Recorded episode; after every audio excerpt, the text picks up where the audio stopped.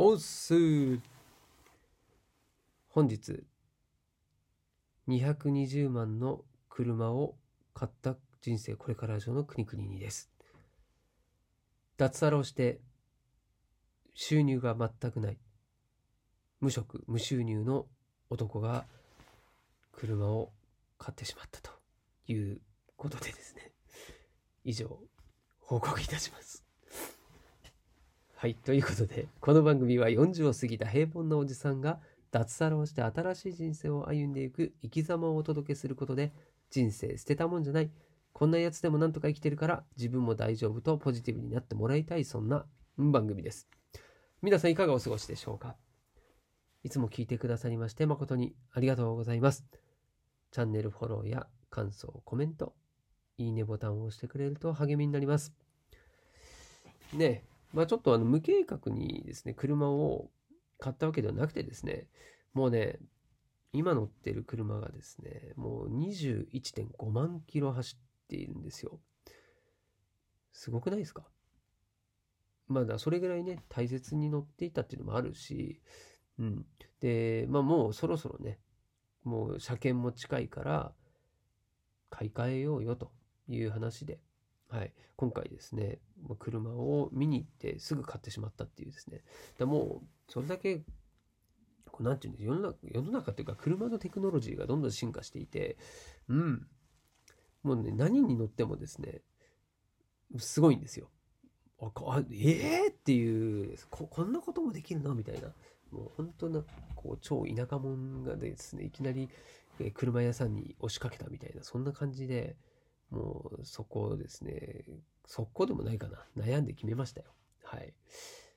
はい、というね、お話はいいとしてですね、えー、今回は、えー、テーマになります中田敦彦さんが YouTube 大学の毎日投稿をやめた理由というテーマでお話をしたいと思います。はい、ご存知の方もいらっしゃると思うんですけれども、まあ、今回ですね、この最近、えー、登録者がですね、なんと300万人を達成したと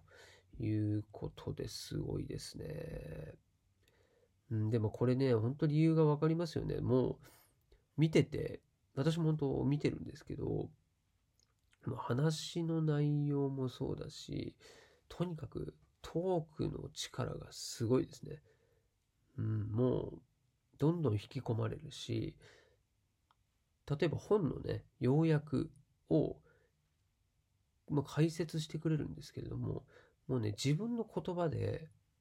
面白おかしく、まるで物語を喋るかのようにこう話していると。本当にもうもし見てない人はですね、一度見てもらうのがいいと思いますね。はい。それから、うん、まあ、学生さんとか、まあ、特に一度見てもらってですね、こう、例えば本を読むきっかけになったり、まあ、その、あのチャンネルを見て全てを学べるかっていうと、それはちょっと違うんですけど、だけど、こんなに楽しいんだなとか、歴史の話とかもあるんですけども、本当にですね、ここまで楽しいんだったら、ちょっともうちょっと勉強してみようかなっていう気になります。はい。これはですね、もう後でもっと早くに出会いたかったっていうことのないように、もう今すぐですね、まあ、この、このラジオもすぐ切ってでも一度見てもらいたい。はい。そんな番組です。はい。で、まあ、このですね、えー、お話から、まあ、その毎日更新をしてたわけなんですけれども、まあ、今回ね、この300万人を達成するタイミングで、まあ、この毎日更新をやめようと。で、え週ですね、4本に変更。えっ、ー、と、火、水、土、日の週4本に10月からは変更したいという話をしてました。はい。で、まあ、そうですね、このまま続けてっていくと、もうこのペースだとね、来年、再来年でも引退しちゃうぐらいにもう燃え尽きちゃいそうですっていうふうにおっしゃっていたので、うん。まあ、燃え尽きられるのもまた困りますしね。こう、たくさんの視聴者がいますし、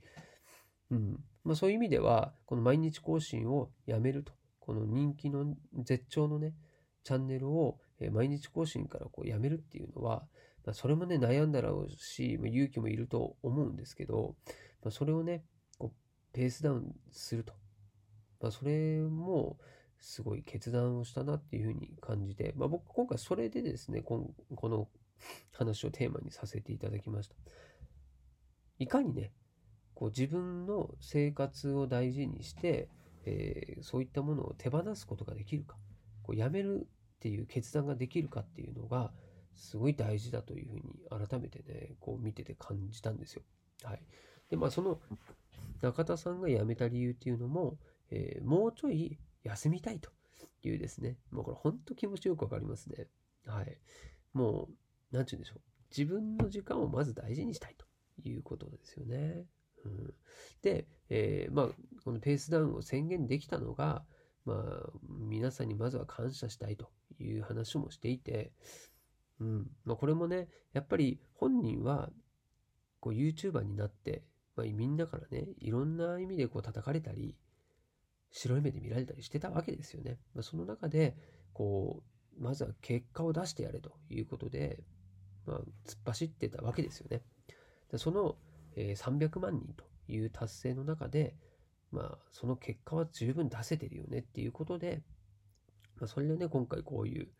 みんなのおかげでペースダウンができたということですよね。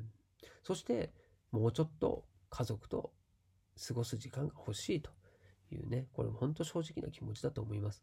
だからそういう決断ができたっていうことをまずは僕は素晴らしいというふうに思いますね。はい。で、まあ、これのですね、きっかけとなったであろう、まあ、その番組が、番組というかですね、まあ、本人の番組なんですけれども、まあ、それが何日か前にあったんですよね。で、それもちょっと話したいんですけども、まあ、その毎日講師を辞めたであろう決断をさせたもの、まあ、そのえっ、とですね、チャンネル、まあ、かその回っていうんですかね、はい、が、えっ、と、売り上げを減らそうっていう、え百食屋というですね、食堂を創業した中村夫婦の著書の回なんですけれども、うん、この100食限定で、それが売れたら、もうお店をその場ですぐ閉めちゃうと。その日はもうそれで終了ってやっちゃうっていうことで、まあメニューもえ3つしかないっていうですね。はい。で、整理券を配って、まそれで100食限定にしているということです。はい。で、えー狭い店舗で営業していて、で、売上主義からの脱却を目指し、で多店舗展開をしないで、従業員ファーストに徹しているということで、これね、この、私も飲食店やっていたので、まあ、この店舗モデルっていうのは、まあ、なかなかね、できないですよ。できないし、やっぱり経営者としては勇気のいることなんですよね。まあ、これをやってのけたっていうのはすごいですね。で、すごいところちょっと、まあ、中田敦彦さんまとめてたんですけども、まあ、これね、最初の方が本当インパクトありますね。もう早く帰れる。売り上げを減らすことによって、100食限定にすることによって、売れたらすぐ帰れるので、早く帰れる。これが従業員のモチベーションアップにもつながるし、家族との時間が増えることになるし、幸福度も自己決定感が、決定権が増えるので、幸福度が上がるよと。まあ、すごい。すごいですね。で、経費の削減にもつながっていて、キャンセルがまずなくなるよと。そして、えー毎日限定なので、えー冷凍庫で冷凍するものがなくてもいいので、まあ、いいものがどんどんはけていくんですね。食材も。うん、なんで冷凍庫もなくていいし、で、食材のロスもないということで、まあ、その他にもいくつか挙げてたんですけれども、この最初の2つはすごいなと思いました。はい。なので、まあ、これね、まあ、もっと本当番組は、なんだろうな、50分ぐらいかな、